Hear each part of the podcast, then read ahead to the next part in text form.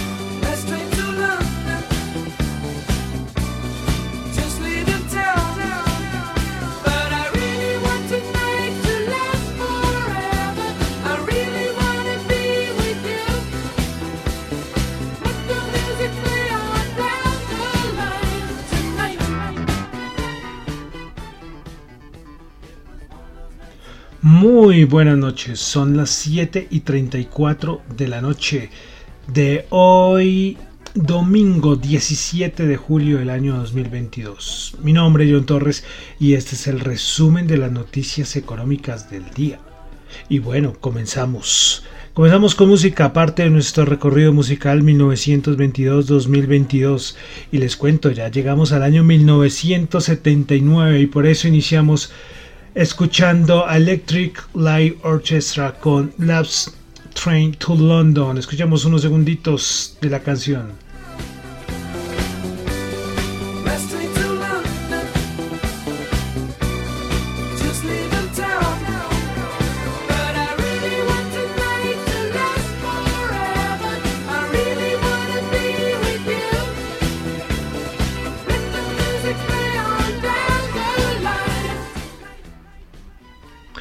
Bueno, eh, de pronto, si alguien que está escuchando por primera vez el programa dirá, pero esto es el resumen de noticias económicas que haces poniendo música. Y es que en el programa, desde hace unas semanas, bueno, el programa siempre se ha puesto música, desde la primera temporada, al inicio o al final. Pero desde hace unas semanas estamos haciendo un recorrido musical 1922-2022. Y entonces ya estamos en el año 1979, cuando hay años con muchas canciones y este, y este año 79 había como seis canciones, me toca hacer un filtro. Pues cuando hay un año con muchas canciones importantes, pues colocamos una al inicio y otra al final. Bueno, listo, entonces vamos a comenzar el día de hoy saludando como siempre a los que me escuchan en vivo en Radio Dato Economía, los que escuchan el podcast en Spotify, en Apple Podcast. Muchísimas gracias, de verdad, muchísimas gracias por su apoyo. No olviden calificar el podcast, eso sí se los encargo. Eh, también saludo a los que me escuchan en el podcast, en Google Podcast, ahí no se puede calificar, pero bueno, y en la aplicación de streaming descentralizada Tita TV. Eh, bueno, y ya creo que saludé, ¿no? Los que me escuchan en vivo, tanto en la aplicación de Ceno Radio como en la web. Bueno, vamos a comenzar con el resumen de noticias económicas, recordando que lo que yo comento acá no es para nada ninguna recomendación de inversión, son solamente opiniones personales. Listo, entonces vamos a comenzar. Bueno, vamos a comenzar como siempre en Asia. Y es que hay gran preocupación en China. En China hay preocupación por parte del gobierno. Y es por dos cosas. Y es que la gente, bueno, son muy relacionadas, ¿no? El primero es que la gente está empezando a dejar de pagar sus hipotecas y esto podría llevar a una crisis importante. Y eh, según análisis de Citigroup, 22 ciudades de China, en 22 ciudades de China, la gente está dejando de pagar sus hipotecas. Y al mismo tiempo, China está pidiéndole a los bancos conceder préstamos para proyectos inmobiliarios en medio de toda esta crisis. Entonces, para tenerlo ahí en el radar, esto de la crisis hipotecaria en China. Bueno, respecto a China, Goldman Sachs eh, recortó su... A ver, por acá, listo. Goldman Sachs recortó su estimación de crecimiento económico en China para el año 2022. Su anterior estimación era el 4% y la redujo al 3,3%. Bueno, vamos a Italia. Tuvimos dato de inflación el dato mensual 1,2% y el interanual ya se ubica con una inflación del 8%. Y ya se acerca reunión del Banco Central Europeo y parece que por fin, después de muchos meses, vamos a tener subida de tasas por parte del Banco Central Europeo. Pues bueno, en una encuesta eh, la mayoría de los economistas dice que el Banco Central Europeo va a elevar 25 puntos básicos su tasa en el mes de julio y 50 puntos básicos en septiembre. Vamos a ver, porque están un poco quedados, ¿no? Criticamos mucho a la Reserva Federal, pero el Banco Central Europeo está quedadito. Bueno, más cositas de Europa y es que de, Telegraph dijo el día, esto fue una noticia de ayer sábado, y es que si las entregas de por parte de, de Rusia a nivel de gas no vuelven a estabilizarse. Recordemos que el Nord Stream está en mantenimiento. Son 10 días, creo que es el 21, que supuestamente es el plazo. Pues si esto no vuelve a funcionar y establecerse, el Banco Central Europeo tendría que enfrentar una recesión bastante fuerte, así como un problema para la deuda italiana y ante todo un aumento de la inflación en toda la eurozona. Ven, por eso es que es tan importante. Veremos ese día el 21 de julio, si no pasa nada raro antes, si no noticias antes, eh, ver qué pasa con el euro. ¿sí? Sería una presión bajista frente al dólar bastante fuerte, la que tendría el euro. Situación complicada para Europa. Bueno, pasamos a Estados Unidos, donde tuvimos datos macro, eh, ventas minoristas 1%, esperaba el 0.9%. Recordemos que esto es un dato mucho mejor al anterior que fue menos 0.3%. Un dato importante que tuvimos fue el del sentimiento consumidor de la Universidad de Michigan, 51.1, se estimaba 50, eh, mucho mejor a lo estimado, pero cuando entregan este dato del sentimiento consumidor de la Universidad de Michigan, también muestran la expectativa de inflación y se redujo un poco la de un año. Antes era el 5,3% y se redujo al 5,2%. Y entre 5 y 10 años se pasó del 3%, perdón, del 3.1 al 2.8%. Después fueron noticias en ese momento alentadoras para el mercado. Bueno, Yellen, eh, ah bueno, vale decir que estamos en reunión del G20, ¿no? Se me olvidó mencionar eh, en estos días. Eh, no sé por qué se me vino a la mente lo del G20. Pero bueno, otra cosita, y es que Yellen, la secretaria del Tesoro de los Estados Unidos, indicó que un dólar fuerte, recuerden que cuando siempre estamos viendo lo del DXY, que estamos en máximo yo no sé cuántos años, pues eso significa que hay un dólar fuerte. Pues Yellen dice que un dólar fuerte reduce la competitividad de Estados Unidos, eh, aunque todo esto es parte de una medida política monetaria. Es que a Estados Unidos no le sirve tener un dólar fuerte. En sí, eh, por ejemplo, un país, por ejemplo aquí en Colombia, con una revaluación muy fuerte, esto no es muy bueno para los exportadores porque no, sus productos no son competitivos. Eh, y entonces en este caso Estados Unidos, y esto se va a ver reflejado después en las entregas de estados de resultados de varias empresas, aunque dependerá del sector, un dólar fuerte tampoco es que le sea muy beneficioso. Bueno, eh, Respecto a las tasas de interés, con todos estos datos macro que se han venido dando, recordemos que el día jueves alcanzó a llegar las probabilidades de subida a 100 puntos básicos por parte de la Reserva Federal en su reunión de este mes de julio, pues llega hasta, imagínense, que hubo una probabilidad como del 80% que fueran 100 puntos básicos. Pues esta se redujo muchísimo y principalmente fue porque hay un montón de miembros de la Reserva Federal que hablaron el viernes y bueno, desde el jueves ya están también hablando diciendo que, que no, que lo que vamos a tener es aumento de 75, 75 puntos básicos, más no, de 100 puntos básicos. Eh, veremos a ver qué va a pasar con esa subida de tasas. Ya el mercado, ya la de 100 puntos básicos ya se bajó como del 80 a menos del 40%. Entonces todo indica que vamos a tener aumento de 75 puntos básicos. Y otra cosita, y es que ya mucha banca de inversión ya están viendo cuándo vamos a tener la, siguiente, la primera reducción de tasas del siguiente ciclo.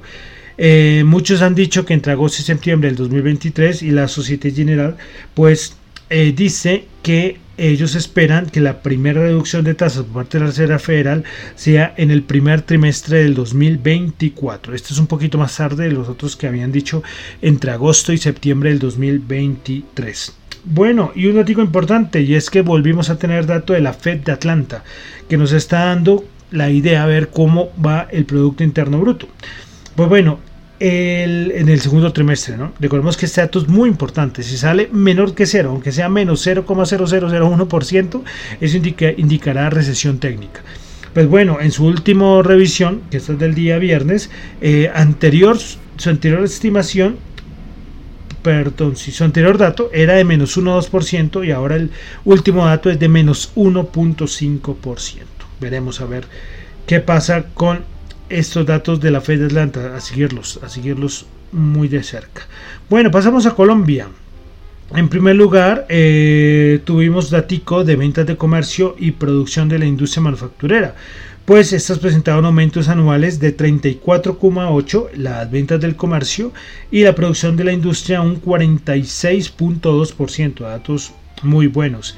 Eh, a nivel de confianza empresarial, eh, en junio del año 2022 ubicó en 62,6 puntos. Eso significa 0,5 puntos superior al mes de mayo.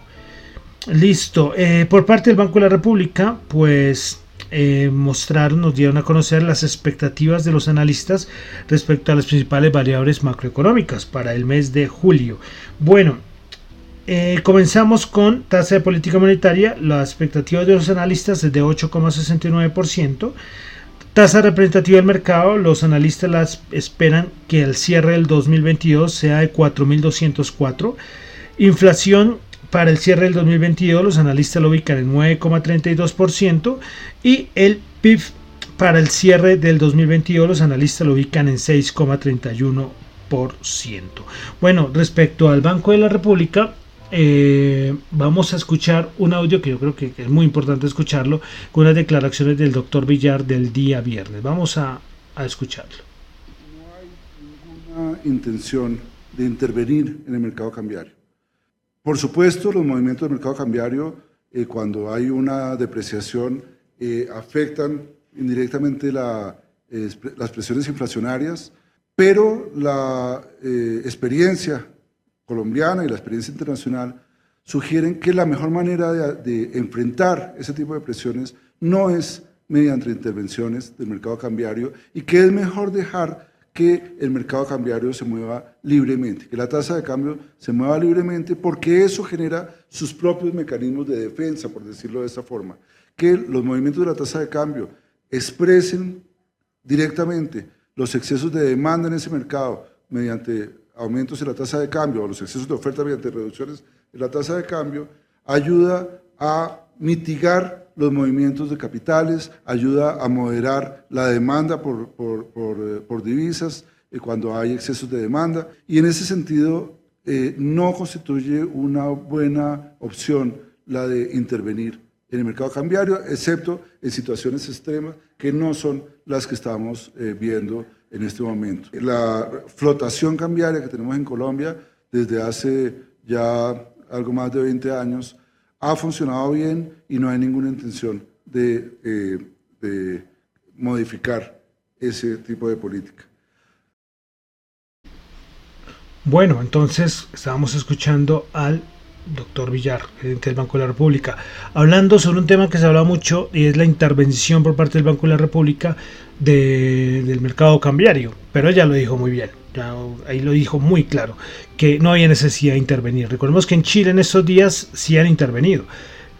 Eh, otra cosa que se está hablando mucho es que se tendría que dolarizar. Siempre es cuando ocurre un proceso de evaluación fuerte, es vamos a dolarizar, es necesario. Mi opinión es que en una cosa que es a nivel global, porque el gran aumento de la devaluación del peso colombiano por asuntos globales en un gran porcentaje no valdría la pena, no valdría la pena. Ya en otra cosa, en otra situación, ya en un problema muy interno, que, que, sea una cosa muy de Colombia, de pronto ahí sí se podría analizar. Pero entonces me parecía interesante darles el audio del doctor Villar hablando sobre la intervención, sobre si se tendría que intervenir o no el mercado cambiario en Colombia por parte del Banco de la República. Ahí él yo creo que lo dejó totalmente claro. Bueno, Y para finalizar, asuntos de Colombia. A ver, un momento, que creo que esto está un poco duro. Bueno, entonces, eh, para asuntos de Colombia, y es que el, nuevo ministro de Hacienda, que estará a cargo con del presidente, el cargo de la cartera de Hacienda con el presidente eh, Gustavo Petro, pues eh, dio una, bueno, no sé, unas declaraciones que dijo que es una prioridad recuperar el grado de inversión y que va a ir a Nueva York a negociar esto con las calificadoras.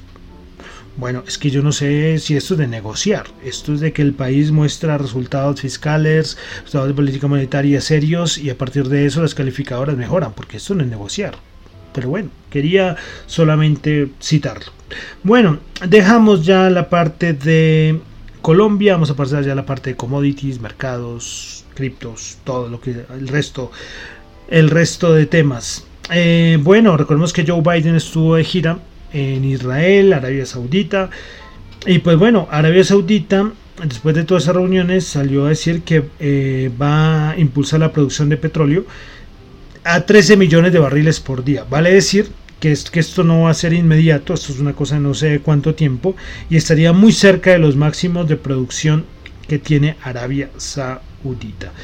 Bueno, más cositas y es que eh, Delta Airlines anunció que va a pedir 100 nuevos aviones Boeing 737 MAX en los próximos días. Igual que Lufthansa, también va a pedir un alrededor de 10 aviones Boeing. noticias para Boeing. Bueno, más cositas y es que recordemos el lío que hay entre Elon Musk y, Test y Twitter, ¿no? Por todo porque porque Elon Musk dijo que no iba a comprar eh, la compañía y Twitter, claro, ya lo demandó, pero bueno, el asunto es que eh, fuentes cercanas a los abogados de, de Elon Musk dijeron que ellos esperan que el juicio no se haga en septiembre, como lo pide Twitter, sino que se haga hasta febrero del 2023. Quieren retrasar el juicio. Bueno, entonces ya vamos a pasar a la parte de los índices, la parte un poco más tardos en las entrañas del mercado. Eh, bueno, ¿qué pasó? Pues tuvimos el viernes un rebote importante, pero seguimos manteniéndose en la misma zona. Yo siempre les llevo diciendo en ese mismo canal.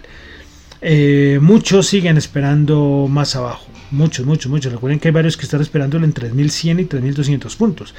¿Mm? Yo para mí 3400, 3500 sería un lugar ideal, pero bueno, nadie lo sabe, nadie tiene la bola, la bolita de cristal, ¿no? Eh, no hay dinero nuevo entrando al mercado. Eh, Banco of America saca unos datos todas las semanas y donde no se ve que haya un gran ingreso de nuevo dinero y que nos vamos otra vez ya a ir a máximos y todo esto. No, en el momento no se ve, no se ve nada.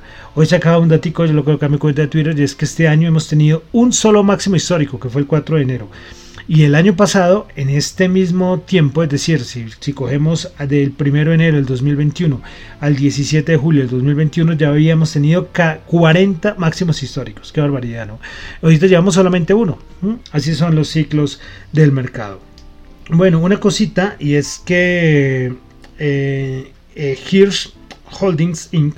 sacó una tablita. Yo lo voy a poner, yo, yo creo que la compartí en mis cuentas de Twitter, pero la voy a colocar en, la, en, Tita, en Tita TV, donde coloco como en formato video podcast. Ahí la voy a poner la imagen para que la vean. Y es que sacaron un dato de la duración de las recesiones. ¿Qué pasó en el SP500 antes de la recesión? ¿Qué pasó terminando la recesión? ¿Y qué pasó un año después de la recesión? Eh, vamos a referirnos a las últimas recesiones de este siglo. Por ejemplo, marzo del 2001 a noviembre del 2001 la recesión duró 8 meses. Eh, diciembre del 2007, junio del 2009, duró 18 meses. Febrero del 2020, abril del 2020, dos meses. Y veremos a ver si en este 2022 tenemos recesión. En, la del 2001, el, el SP500 antes, un año antes de iniciar la recesión, bajó el 9,2%. En la de diciembre del 2007 a junio del 2009, el SP500 subió el 5,7%. En la de febrero del 2020 a abril del 2020, el SP500 subió 10,2%. Pero lo importante, lo interesante es qué pasó un año después de terminada la recesión. Entre marzo del 2021 y noviembre del 2021, eh, perdón, perdón, perdón, entre marzo del 2001 y noviembre, noviembre del 2001, el SP500 un año después bajó el 17,8%. Entre diciembre del 2007 en la recesión de diciembre del 2007 y junio del 2009, el SP500 subió el 12.1% un año después y en la del 2020, que ya todos recordamos, un año después del febrero de 2020 abril 2020, la bolsa subió, el SP500 subió 43.5%. Veremos primero que todo si vamos a tener recesión o no. Y después mirar a ver qué, qué tendríamos, ¿no? Que si tendríamos un año después subidas del SP500. Si ustedes, como les digo, les voy a poner el gráfico para que ustedes lo detallen, pero de las últimas 3, 4, 5, 6, 7, 8, 9, 10, 11, 12, 13 recesiones, eh, solamente en dos, un año después de terminadas, eh, la, el SP500 bajó y fue la del 1945 y las que les mencionaba del 2001. De resto, solo subidas, a una, y eso a una mediana del 12.1%, un año después de terminada la recesión. Entonces, muy interesante este cuadrito, como les digo, la tabla se las colocaré en la, en el formato de video podcast en Tita TV. Bueno, y poco más ahí que, decir respecto a, lo que está pasando en el mercado. Miraremos a ver, pendientes del dato de, inflación, no, el dato de reserva de la Reserva Federal de subida de tasas. Eh, todavía queda el dato de Producto Interno Bruto, todavía quedan cositas. Y otra, y lo importante, otra cosa importante, y es que tenemos, estamos en este momento en entrega de, de estados de resultados. También importante, el, jueves los resultados bancarios no fueron muy buenos, el viernes sí Citigroup tuvo unos resultados muy buenos y, y bueno, subidas importantes, pero hasta ahora esto está comenzando. Bueno, vamos a dar un repasito rápido cómo cerraron los índices el día viernes. Lógicamente esto ya es anecdótico, por eso no digo qué compañías subieron y qué más bajaron, solamente por mencionarlo. El Dow Jones el día viernes subió 658 puntos, subida importante, 2,1%, 31.288. Si lo comparamos, vamos a compararlo con el futuro, los futuros ya están abiertos. En este momento el futuro del Dow Jones baja 0.07%, baja 22 puntos. Nada. El Nasdaq el, el día el día viernes subió 1,7%, 201 puntos, 11.452. El futuro del Nasdaq, bueno, tengo el futuro del Nasdaq 100 que sube 0,2%, 24 puntos, 12.008. Y el SP500 terminó el viernes en 3.863 puntos, subiendo 72 puntos, 1,9%. El SP500, el futuro, en este momento sube un punto a 3.864. Bueno, vamos a ver la Bolsa de Valores de Colombia, que tuvo una semanita para el olvido. El Colcap subió el, se cerró el viernes en 1274 puntos, bajando, perdón, subiendo 0.3%, 0.1%, subiendo un puntico, 1.6 puntos. Bueno, eh, vamos a mirar lo que siempre miramos, la rentabilidad del bono de Estados Unidos, el DXY el, y el VIX. Bueno, entonces el VIX todo el mundo dice, he visto, mejor dicho, analistas por todo lado diciendo que hasta que el VIX no explote y no haya la última capitalización, capitulación, eh, no tendremos el piso del mercado. Pero de momento estamos muy lejos. 24,23 cerró el VIX el día viernes. O sea, estamos lejos, lejos. Bueno, el dólar, el dólar, el que tiene eh, opinando a Yellen, ¿no? que dijo que un dólar fuerte no le era muy bueno para Estados Unidos. Este momento están 107,9, bajando del 108. Bueno, por lo menos ahí el dólar, vamos a ver, bueno, es muy temprano para una afirmación, ya son los futuros, pero esperar a ver qué pasa. Eh, los bonos, la rentabilidad del bono Estados Unidos de 10 años, que es muy importante. Recordemos que la Reserva Federal no va a subir tasas por la rentabilidad mayor, podría hacerlo, pero, pero es como una señal, ¿no? 2,91 la rentabilidad del bono a 10 años en Estados Unidos. Bueno, y miremos de una vez el euro. El euro vamos a mirarlo, aunque con esa bajada del DXY debe estar subiendo. Sí, así es 1,009. O sea, sigue en paridad el euro frente al dólar. Bueno, vamos a repasar los commodities en este momento. Recuerden que ahora estamos viendo los futuros. El oro 1706 subiendo 2 dólares la onza. El WTI baja 93.1 bajando 1.4 y el Brem pierde los 100, 99.7 bajando el 1.3 dólares el barril. Eh, y para finalizar, dólar en Colombia, el que está rigiendo para todo este fin de semana y para mañana, 4.395. Bueno, entonces ahí ya dimos un repasito a todo lo importante de las noticias económicas. A ver qué nos depara, qué nos, qué nos espera, ¿no? ¿Qué nos espera esta nueva semana? Ya quedamos ahí como actualizados y listos. Bueno, y ya entonces con esto termino por el día de hoy el resumen de las noticias económicas de el no del día. Ya no ya, ya saben que casi el día, los últimos días. Sí, vamos a colocarlo así. Bueno, mi nombre es John Torres, me encuentro en Twitter en la cuenta arroba Chu, en la cuenta arroba Dato Economía, para asuntos de la emisora radio Economía arroba gmail.com y en la cuenta de Twitter arroba Dato Economía R es la cuenta de la emisora. Recuerden que lo que yo comento acá no es para nada ninguna recomendación de inversión, son solamente opiniones personales. Si lo que yo les digo acá les sirve para algo, maravilloso. Bueno, y vamos a terminar con musiquita. Recuerden que estamos en nuestro recorrido musical 1922-2022, estamos en el año 1979. Yo les dije que había muchas canciones, muchas canciones, pero bueno, Vamos a terminar. Si les gusta el rock, pues súbale un poquitico ahí el, volumen de, de, su teléfono, del computador, porque vamos a escuchar a una agrupación, bueno, una agrupación, digamos que sí, porque la canción se llama así, pero era gracias a la cantante. Pues bueno, vamos a terminar el día hoy escuchando Bondi con One Way or Another.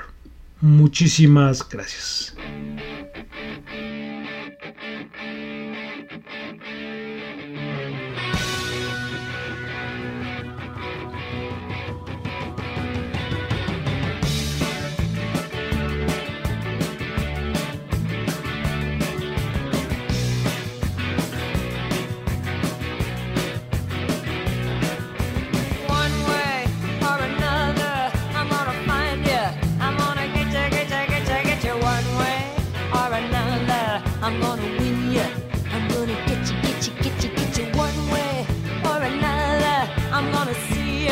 gonna meet you, meet you, meet you, meet you one day. Maybe next week. I'm gonna meet you. I'm gonna meet you. I'll meet you.